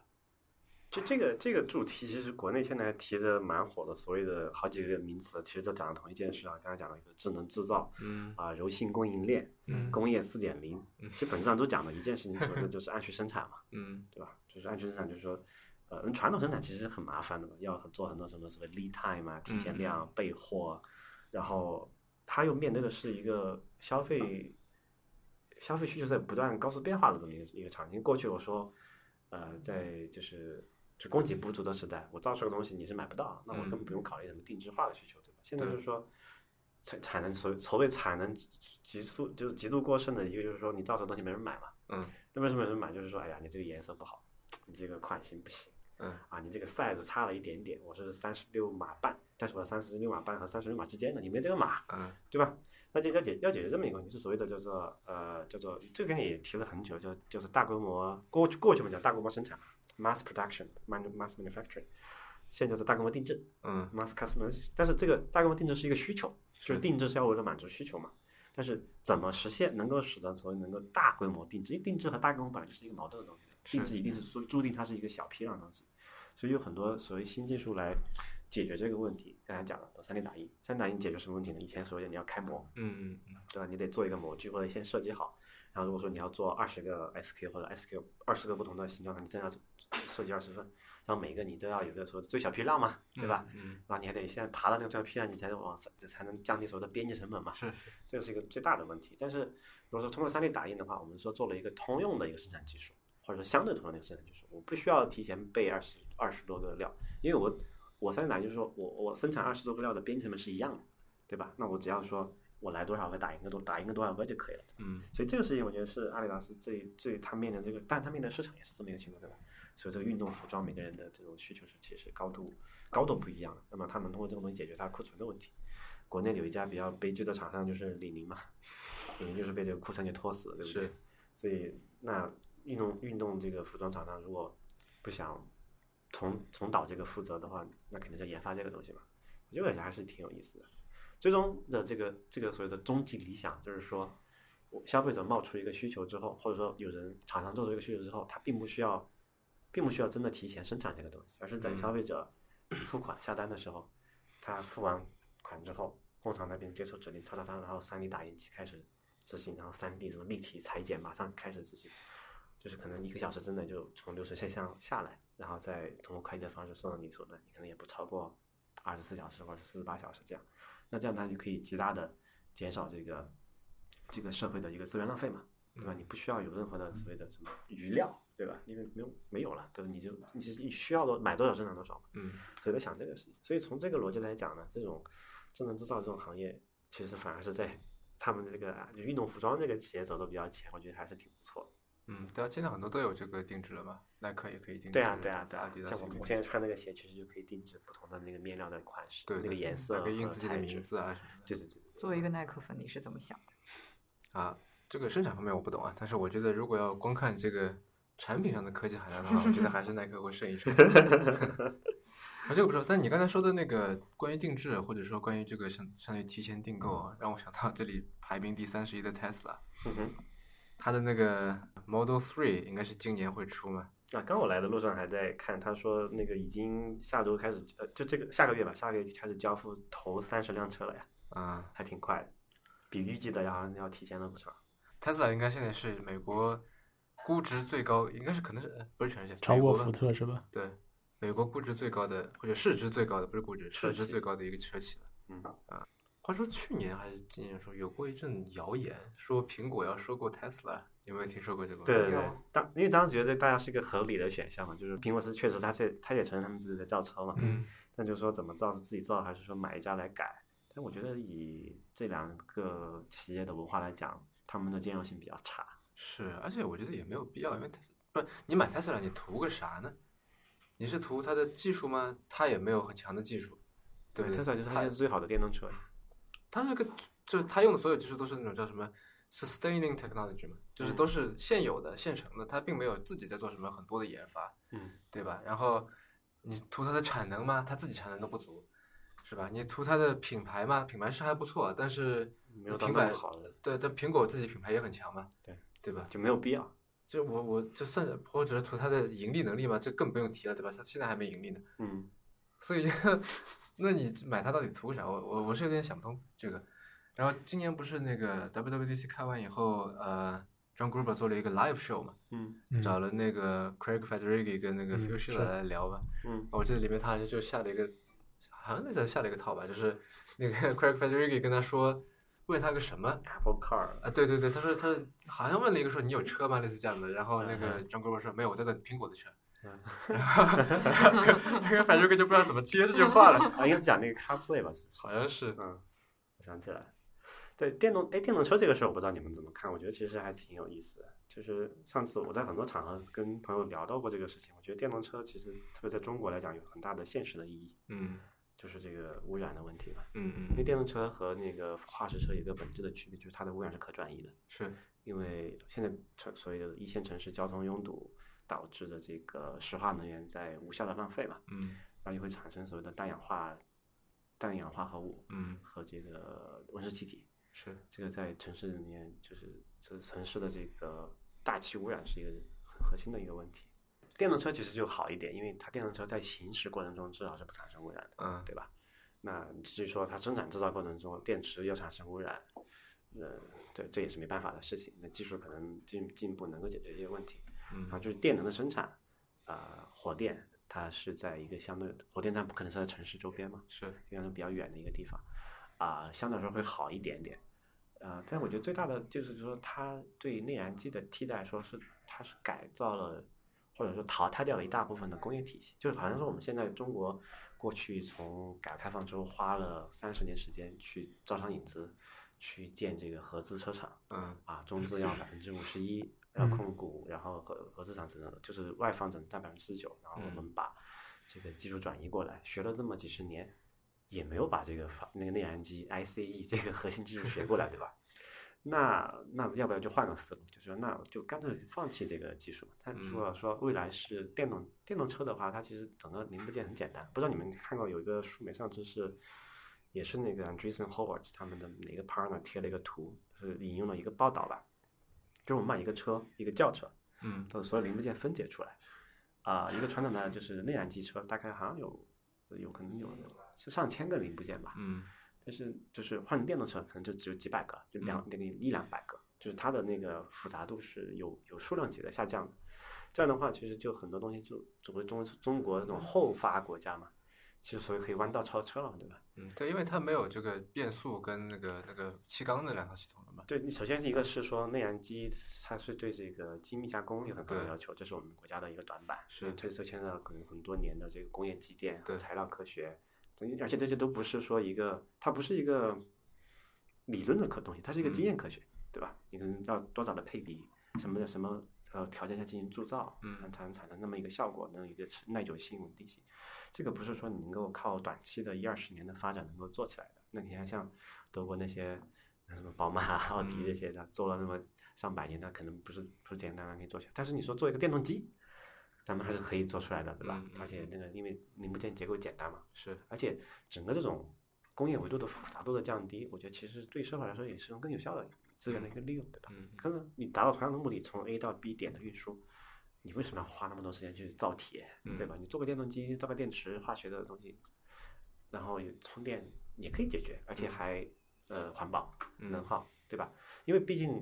内燃机说你不管说我们把这个所谓的能效做到再嗯高，里叫什么来着？百公里耗油降到再小，嗯，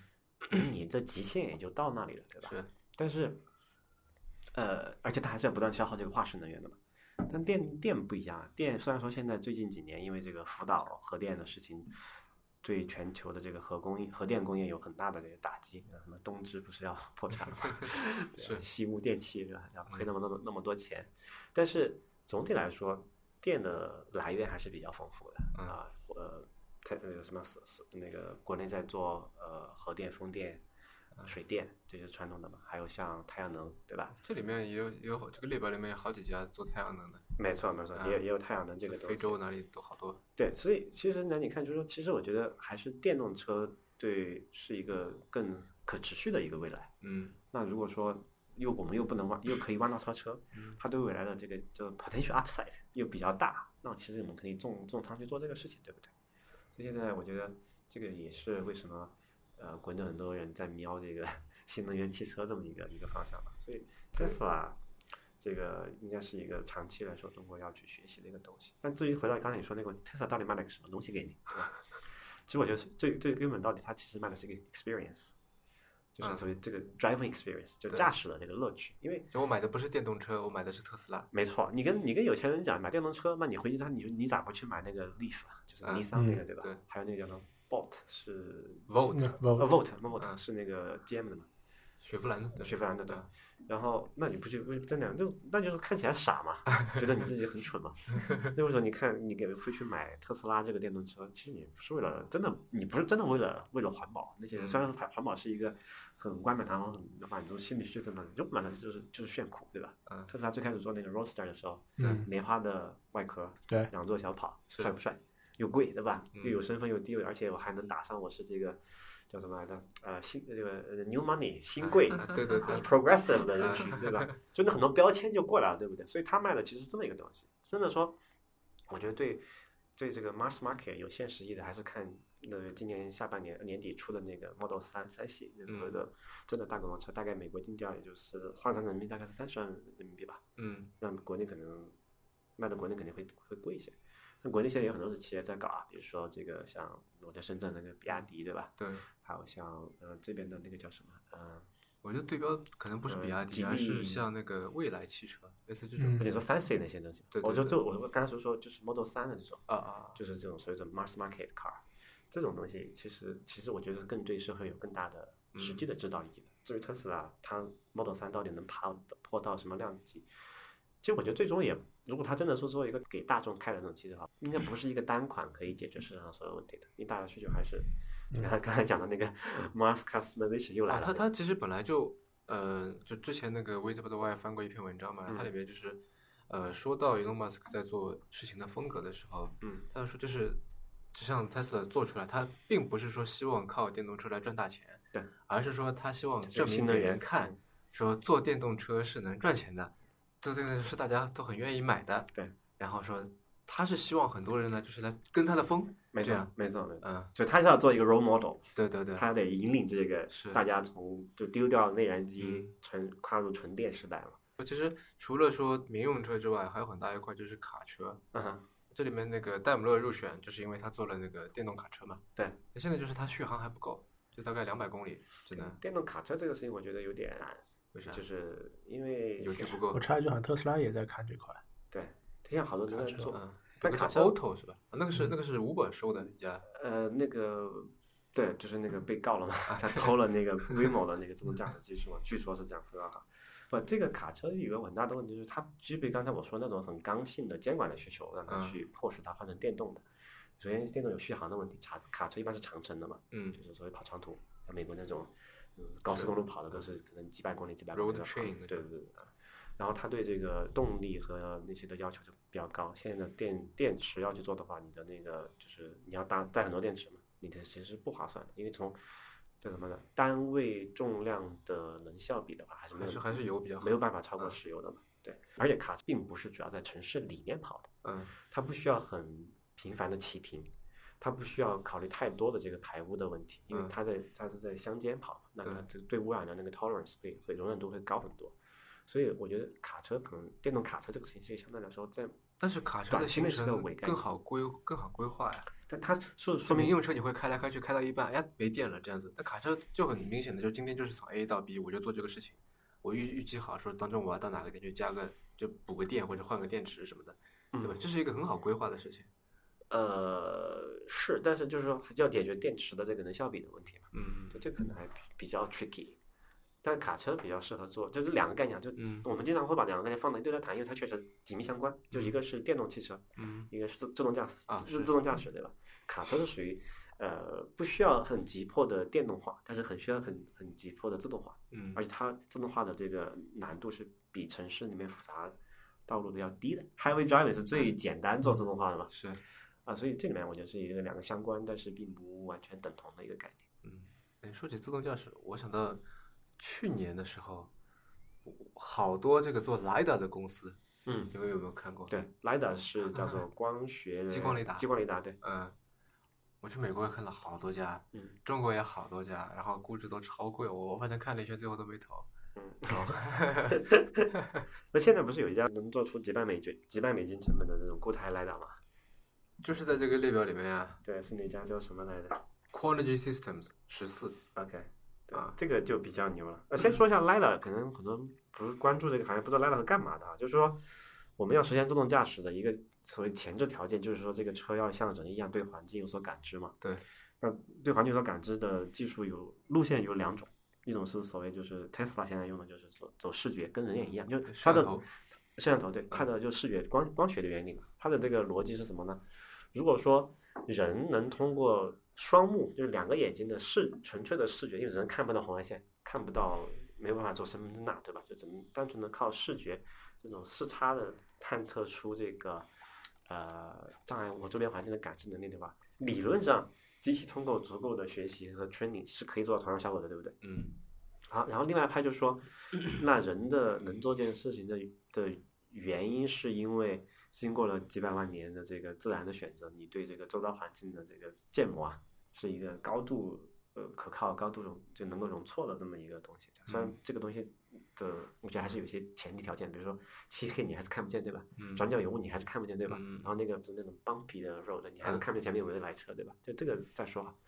然后来另外一派就说不行，我们现在的这个机器学习的技术还没有到达到达人脑这么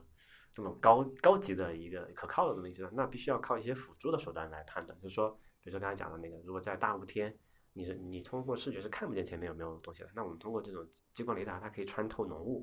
可以形成一个所谓的所谓的点云嘛，point clouds，就是那描述周遭环境的物体的一些轮廓，或者是这个这个体积 volume 啊，这个很重要。嗯然后你可以判从而判断出你是不是在道路上，前面有没有障碍物，你会不会撞到人，对吧？呃，这这是两派思路哈。然后 Tesla 这一派就是说是，但是他也可能他自己他他他之前先把那个大话大话给放出去了，嗯他嗯卖了现在那段 Model S 对吧？嗯，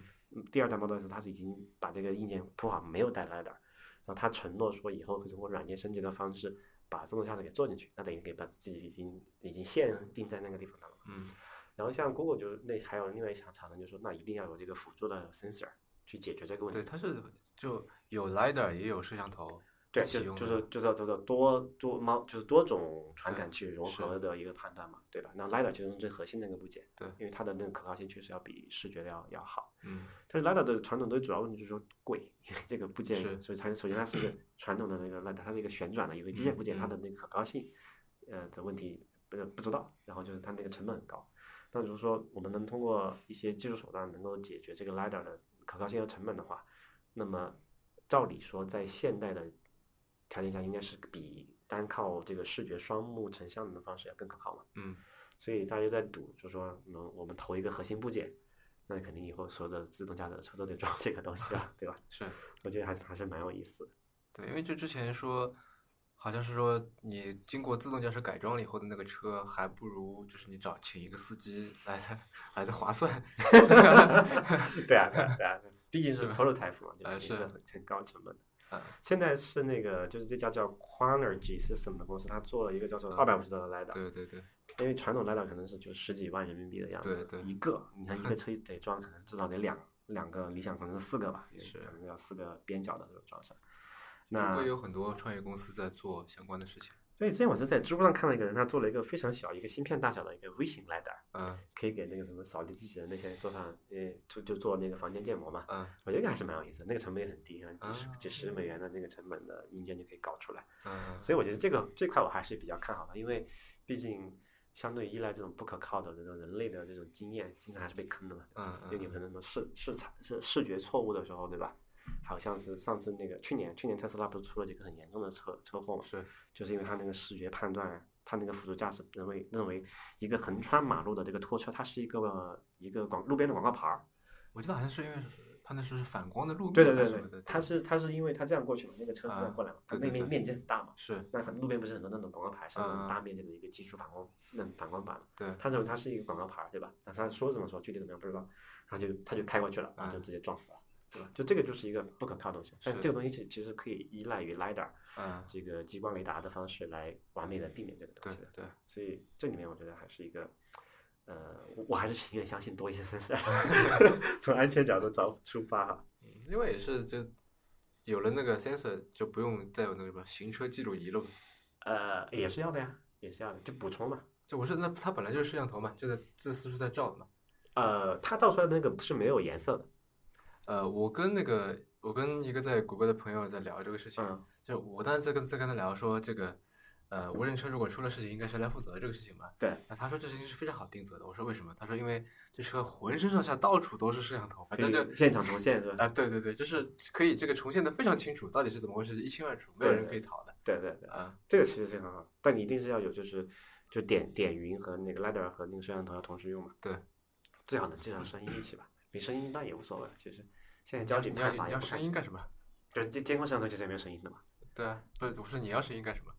呃，比如说那个一个碰瓷，然后他说你哎呦，你， 对吧？啊，对，说到碰瓷，刚好是最近出了什么新的那个交通安全法吧？嗯说那个车辆在正常行驶过程中，如果有人故意撞上来，好像是可以免责的了。那前提是你要能够记录下一切嘛。那所以就是出生出生这个行车记录仪的市场嘛，嗯，像俄罗斯一样，每个人都装一个 dashboard camera，就挺有意思的。呃，说起呃，梅老板，我想问一个问题，这里其实很多就除了就是那什么 q u a n t i g y 呃 System 像这样的公司，其实大多数都是非常非常大的公司。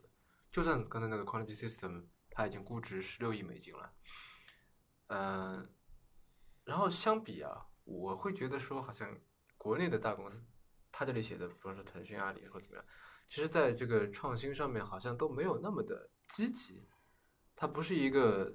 排头兵。我觉得好像单纯如果大家拼成果的话，可能还是说啊，是 BAT 就是太牛逼，对吧？他做一个什么事情就平台就很高嘛，瞬间就几十万用户啊什么就上了。但是如果拼创新意识的话，我会觉得国内还是小公司，还是这个呃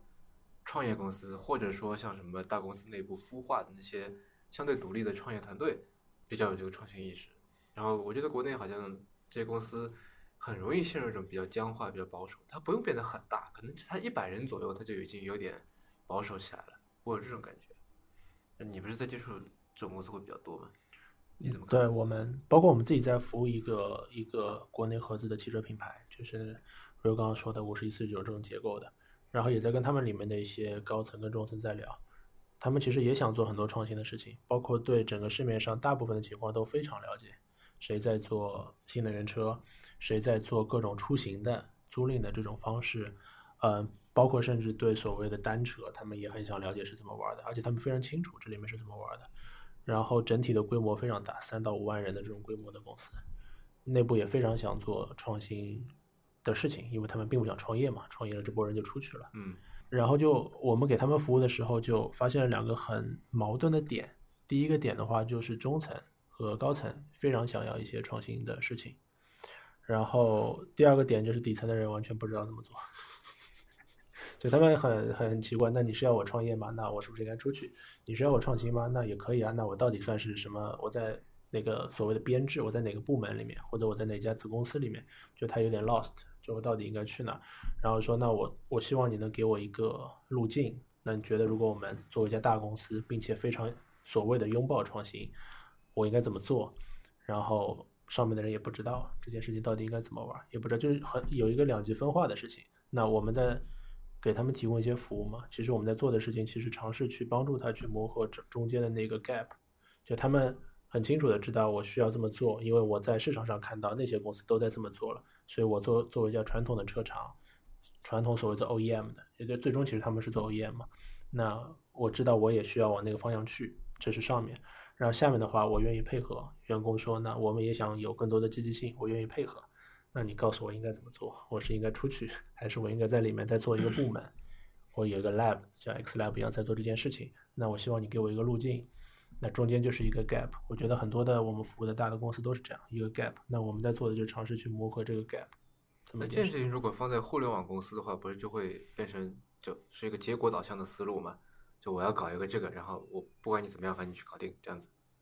就嗯，不会是说我来告诉你一个路径，就手把手的教你你要怎么怎么弄这样。它有两种啊，就是我们服务的互联网公司的大的客户，它会有一个非常指标性的东西，就是呃，我我开会，你们可以，我有一个预算，你们可以做任何你们想要的，但是你们十个项目明年到我桌子上来的时候，我只会批一个 KPI 指标的，就是你们流水到了一百万以后，我们再再来看，没有到继续做，就不要到我的会上来，这是一个非常指结果导向的一件事情。然后传统的像车厂那种，它是非常拍脑袋导向的。什么叫拍脑袋导向的事情呢？就是他们有两类的项目，第一类的项目叫做旗舰项目，就是老大已经决定了这个是旗舰，未来要做新能源车，要做无人驾驶，要做要做智能制造，要做什么 C2M 所谓的这种，这是旗舰的， C to M 是什么？就是 customer，就是就是由消费者导向到那个生产 OEM 是吧生产厂商啊的这个东西。啊，然后对，就所谓的，然后这是第一类旗舰型的，这是自上而下的，然后第二类就是自下而上的，就你们可以玩儿，但我给你个预算，我给你一些支持，我给你个预算，不要玩大了，不要玩过火了，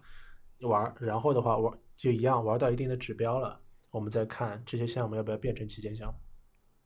就是这样的一个东西，就基本上他们对整件事情的思路就是这样的。就下面我给你一定的自由度，不会很大，你可以去玩儿。那到达一定结果以后，要不要变成旗舰项目再说？但上面会有一些旗舰项目是拍脑袋下来的，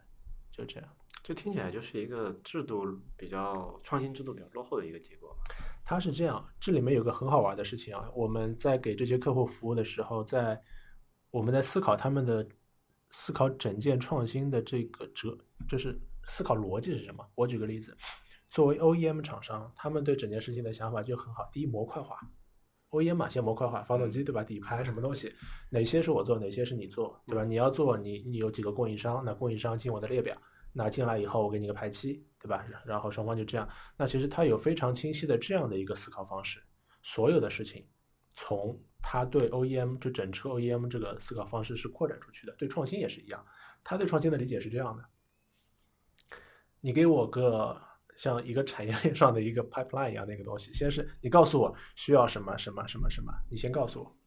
告诉我以后，呃然后你告诉我说这个东西有谁可以做。第二件事情有谁可以做，跟 OEM 一模一样，你告诉我。然后你告诉我哪些事情是我重要的，我要抓在手里的，哪些事情是，哎，我可以外包出去给别人做的，对吧？然后你再告诉我那个初始的一个启动的一个一些东西，以及最终我要达到的一个路径，就全部是 OEM 的思维。最终，最终还要形成一个 ISO 九千的这种，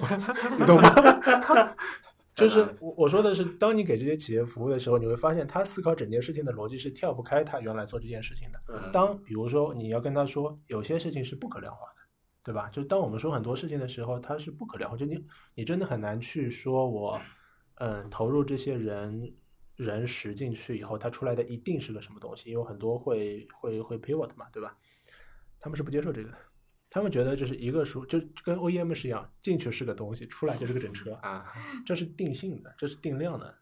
一个东西，它还有一个标准在中间，它要保证进去是什么，出来按照一定的质量标准，一定是个什么东西，这是他的思维逻辑。所以，当你去跟他聊聊天的时候，你你要洗脑就真的很难。你要告诉他说，我们可以给你一个东西，但是你要接受的另外一套想法就是，有些东西进去出来是另外一个东西。嗯，这就很难。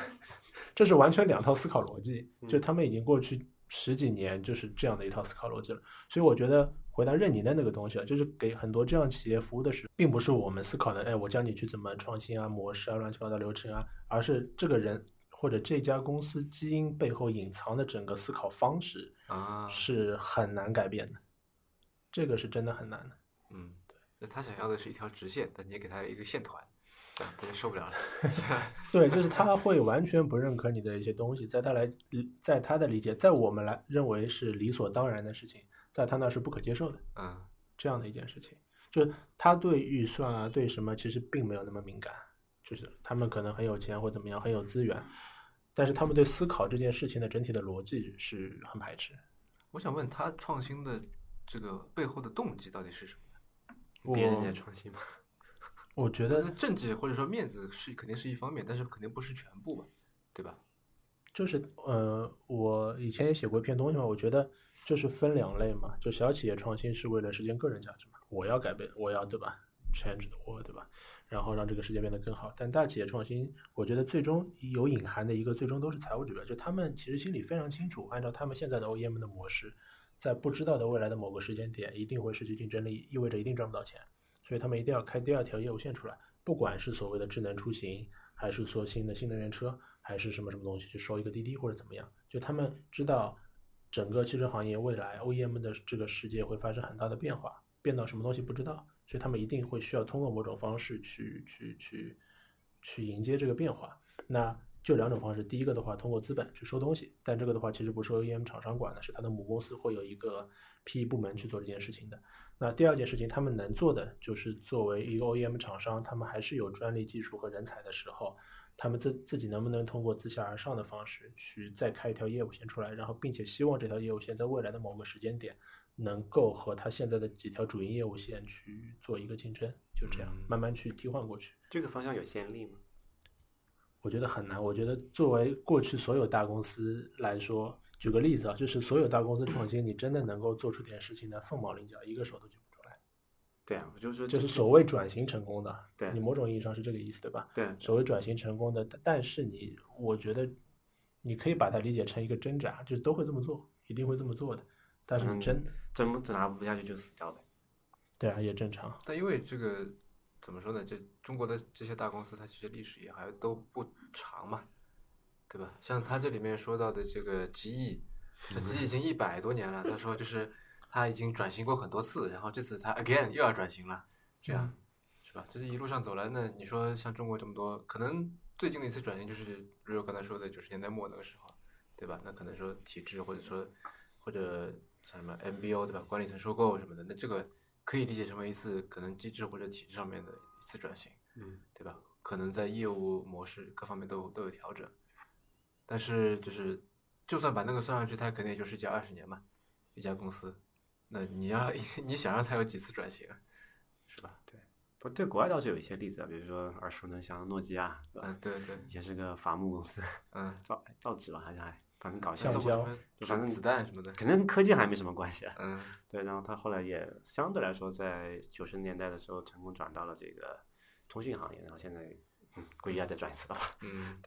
那国内的一些怎么去度过这个，其实我觉得还是蛮蛮有挑战性。但起码从听起来哈，从目前的这种机制、内部机、内部创新的机制来看，我觉得这种问题还是蛮大的。是，这是我们能看到好的一面。好的一面就是他们逐渐在我们理解的一个有一个词叫外化，嗯，就以前的实验室都是内部，我找两百个人把你关在一个房间里面，你们就干吧，然后看看你能做出些什么，对吧？这是传统的方式，但现在他们都在逐步的外化嗯，嗯，通过资本，通过跟外面的一些合作或者怎么样，他们正在逐渐的外化，甚至开始非常开放。包括你提到耐克，耐克以前跟 Techstar 它有做过一个联合的一个 program，嗯就是去那时候其实是想做一些可穿戴和运动设备有关的事情的。嗯那嗯你某种意义上这也是一种外化嘛，就是我原来是自己做，现在我开始开放了，对吧？那国内也我觉得也是这样，而且这个趋势非常明显，就是基本上都看，哎，你们也是在跟外面合作是吧？我们也要，包括现在我们的很多客户也是这样，嗯就它至少开始某种意义上市场化了或者外化了。但是你从结果导向，像 Real 刚才说的，你真的能够从基因层面，就是从理解这件事情的层面到落地的层面、做事的层面，把这件事情做好的，我觉得都是凤毛麟角，嗯真的是很难。或者说去买一个，像那个金科娱乐那样，就买的其实也成功的也比较少，我觉得最多还是可能投资的方式会比较好一点。嗯就是你不要去过多的干涉他的那个创新呃新小团队的这个初始运作，但是你能提供足够的资金、资源和包括必要的这些像呃，特别是车这个行业和政府关系啊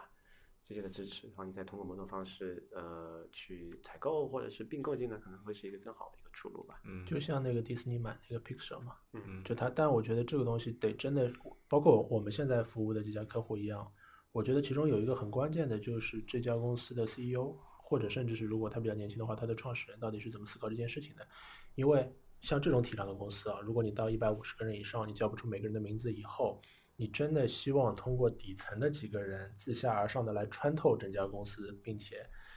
带动这家公司的下一个新业务，真的太难了。嗯就是我觉得这个东西至少得上面有一个人是说，OK，我们支持这件事情，就像那个 Peter Thiel 说的，就是我们就他有个垄断理论嘛，垄断了以后才有超额收益，有超额收益你才有一部分的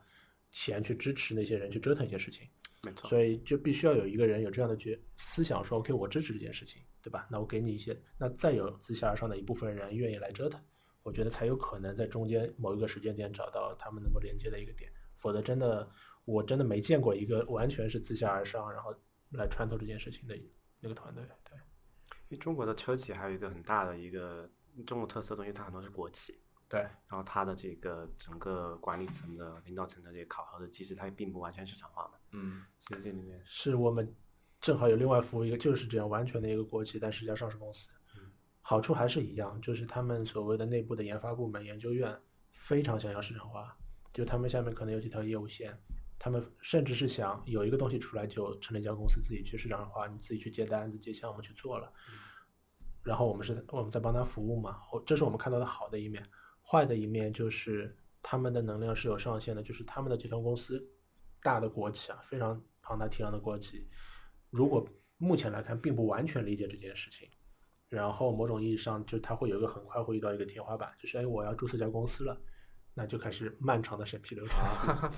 这就是我说的，就是如果他们不支持的话，你真的靠下面的这种自发的力量是很难的。嗯所以就这里面现在国家也在提这个所谓的混改嘛，其对实也是要部分解决这个问题，因为大家其实就领导层也是知道这个东西是走不下去的，就可能在某一个就是大工业的时代，你可以按这个比较比较集权的方式去管这个东西，还可以对付得过去啊。但是你真的到这个你现在类型的企业去跟呃这种创新型的组织去打的时候，其实是完全没有竞争力的。像刚才讲的，我们最开始提到那个发火箭的例子，就是很很典型的一些东西嘛。现在知乎上都在讨论说这个。那什么航天工业部的研究院的那些内部的机制是其实很僵化的。那我们再看像 SpaceX 这种新兴组织，它能够为什么做的短期内？那真的，你如果你从那个研究这个逻辑来讲，它从从它开始公司成立研究这个东西到现在的这个成果，它取得这个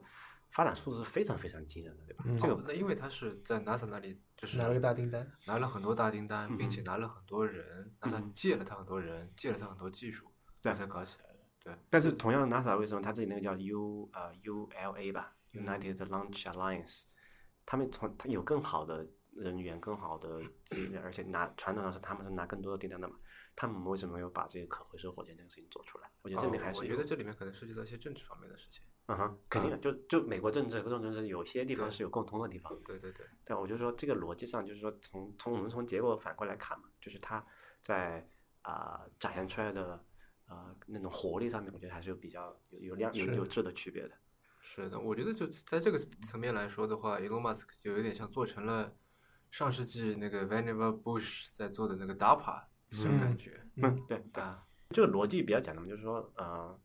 让更多的私人，就是更多自立的私人部门来做这件事情，它会有更好的这个，嗯也不是说这个私人企业一定就把这个事情能干得好，这肯定不是不是 given 的一个事情，但是说你创造出这么个环境有竞争，它会有想方设法的这种机制。来做这件事情，而不是说像很多这种我们传传统意义上的国企也好，它嗯就是什么人浮于事、官僚的对东西去，反正我你天天让我去创新，我就底层员工，我创新了我又得不到有什么好处，嗯我对我我做砸了还得受处分扣工资，我何必呢？我我们跟那些企业沟通的时候，最终在抽象层面，我们是想跟他们讲一件事情，但我觉得这个这个理念很难被他们所接受。就这件事情到最终是所谓大企业创新吧，不管你是国企还是民营企业，最终这件事情是一个复杂问题。就我觉得大部分人都喜欢单一归因，单一归因就是说，哎，你是个做投资的是吧？那我们是不是一起做个基金就可以解决我这个问题？这单一归因，或者你是个做孵化器的，是不是我在内部跟你一起做一个联合的品牌就能解决这个问题？这都是单一归因的。我觉得国内的大部分的老板，就是他们都喜欢找到一个快速的，并且单一归因的，就把这个他的一个核心的问题解决了这么一个 solution。但实际上这个并不存在的，这这本身是一个复杂问题。复杂问题就是意味着你需要有很多不同的因素加进来的，而且这一定是个对定制化的一个东西。是，我觉得并不存在一个单一归因的一个解决方案可以适用于一家，甚至是更别更别提多家的一个企业的内部创新的一个问题。嗯，所以我们会跟他们去沟通说， 这件事情我们会给你定制一个东西，但我们有我们做的，也需要你这个东西进来，而且输入跟输出不一定是稳态的，就是你不要期待我们以前做过什么，我们进来一定就能帮你解决这个问题，呃，也不要期待别人能做到。 但我觉得大大家还是不理解这件事情。第一，他不理解单复杂问题这个概念，他还是希望找到单一归因的，而且是定性的东西。你就告诉我多少人、多少钱、多少时间，我就这个这个问题就能解决。就大家还是希线望性的思维，对，非常线性的这个，而且输入输出也非常稳定的。我觉得这些东西都不是大家所接受的。这个我觉得这个只能靠时间。对，嗯，呃，您刚刚收听的是迟早更新的第六十期，这是一档以科技创新、生活方式和未来商业为主要话题的播客节目，也是风险基金 Once Ventures 关于热情、趣味和好奇心的音频记录。那我们今天呃跟我们坐在一起的还有昂若资本的 Real 和小村资本跟 Stories 孵化器的梅晨飞梅老板。呃，我们鼓励您给我们任何意见、问题或者反馈。我们的新浪微博 ID 是迟早更新，电子邮箱是 embrace at weareonce.com，拼法是 e m b r a c e at w e a r e o n e s 点 c o m。您可以在迟早更新的知乎专栏找到我们为每一期节目准备的 show notes，希望您善加利用。如果您喜欢我们的节目，您可以在 iOS 内建的 Apple Podcast 或者各大播客平台和泛用型客户端搜索“迟早更新”进行订阅收听。我们希望通过这档播客，能让熟悉的事物变得新鲜，让新鲜的事物变得熟悉。嗯，下期再见，拜拜。